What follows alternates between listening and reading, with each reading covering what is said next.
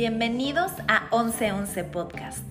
Yo soy Roxana Viesca. Te invito a que abras tu corazón, tu mente y tus oídos.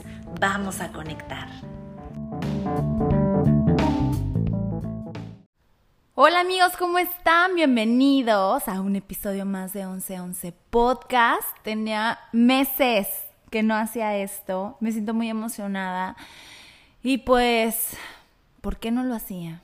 Pues por miedos nada más, porque ya saben cómo somos algunos seres humanos, que creemos que nunca es suficiente y queremos la perfección y preferimos guardar las cosas en un cajón antes de que pues salga el autocrítico y el síndrome del impostor y sientas que para qué estás haciendo esto y un millón de temas. Pero mm, aquí estoy tratando de resucitar, de darle respiración de boca a boca a este proyecto. Y es que em, hace unos meses, cuando, cuando eh, empecé la nueva temporada, les dije que ya, no iba, que ya no me iba a alejar, que iba a grabar un episodio por semana y bla, bla, bla. Y pues esa promesa tan, pues como tan ay, ¿cómo, ¿cómo se dice? Como tan arriesgada, como tan, tan, tan grandota, fue la que me, me asustó un poco porque realmente a veces digo, ¿de qué voy a hablar? O sea, mi vida, si ustedes me siguen en redes, pues la verdad es que tengo una vida hermosa y soy muy agradecida con mi vida, pero no es como que me pasan cosas muy seguido que pueda estar hablando, ¿no? Pero también, también creo que ese es uno de los diálogos que mi yo miedoso dice, porque siempre hay de qué hablar, ¿no? O sea, no tiene que ser un tema súper rebuscado y bla, bla, bla, y es nada más encontrar cuál es mi esencia, o sea, qué es lo que quiero transmitir. No todo tiene que ser como una plática muy profunda y de divagación y de encontrar la verdad absoluta. A veces puedo nada más llegar y saludar y, comentarles algo, platicar de algún tema que esté pasando en la actualidad y bla, bla, bla. Pero, pues ya saben, ya saben. No, no, no sé cuántos de ustedes se sientan identificados conmigo, pero he decidido que, que, ya no me voy a prometer a mí misma estar grabando cada semana y bla, bla, bla, porque a veces cuando uno se promete cosas y no lo cumple, es cuando uno se siente pues que se traiciona a sí mismo y es cuando empieza uno a dejar más de hacer las cosas porque pues ya no lo hice una semana, ya no lo hice dos, no, pues ya para qué lo hago, no, pues ya ves, no servías para esto. Y es como cuando te prometes ir al gym ahora sí todos los días, toda la semana, o comer saludable todos los días, toda la semana, y ves que un día no lo haces y al otro no lo haces, y después dices, ¿ya para qué? O sea, ya no lo hice, ¿no? Y te vas decepcionando a ti mismo de que no te puedes cumplir esas promesas, pues tan grandes que nos ponemos, ¿no? Hay que empezar poco a poco. Entonces yo ahora digo, no me voy a prometer hacerlo una vez a la semana, pero sí lo voy a hacer constantemente cuando yo me sienta inspirada, porque no se crean, he tenido en mi cabeza esa voz de tu podcast. Y cada vez que veo el reloj y son las 11:11, 11, digo, ah, mi podcast, no lo quiero dejar morir porque realmente me encanta hacerlo. Pero a veces veo otros proyectos mucho más grandes. O sea, es como, voy otra vez a lo del gym. Ves cuerpos tan espectaculares que dices, ¿para qué voy si yo nunca voy a estar así? ¿No? O sea, es lo mismo. Yo veo podcast con tantos seguidores, con tantos escuchas, con tanto éxito que digo, ¿para qué grabo eso si yo no voy a llegar a eso? Y entonces es cuando me digo, pero entonces ¿por qué lo haces? ¿Por el éxito? ¿Por, por, por, por los millones de escuchas? Sí, claro, una parte de mí sí, pero el principal objetivo es porque me gusta y porque disfruto hacerlo. Y entonces dije, entonces no tienes por qué hacerlo en base a la meta hay que hacerlo en base al personaje que quieres cumplir. ¿Cuál es el personaje que quieres cumplir? Quiero ser una mm, podcastera sin importar cuántas personas me escuchen. Yo disfruto hacerlo. ¿no? Yo quiero ser una persona que abre el micrófono y que transmite sus ideas y que platica y que las documenta y que, y que me encanta hacerlo, la verdad es muy divertido hacerlo.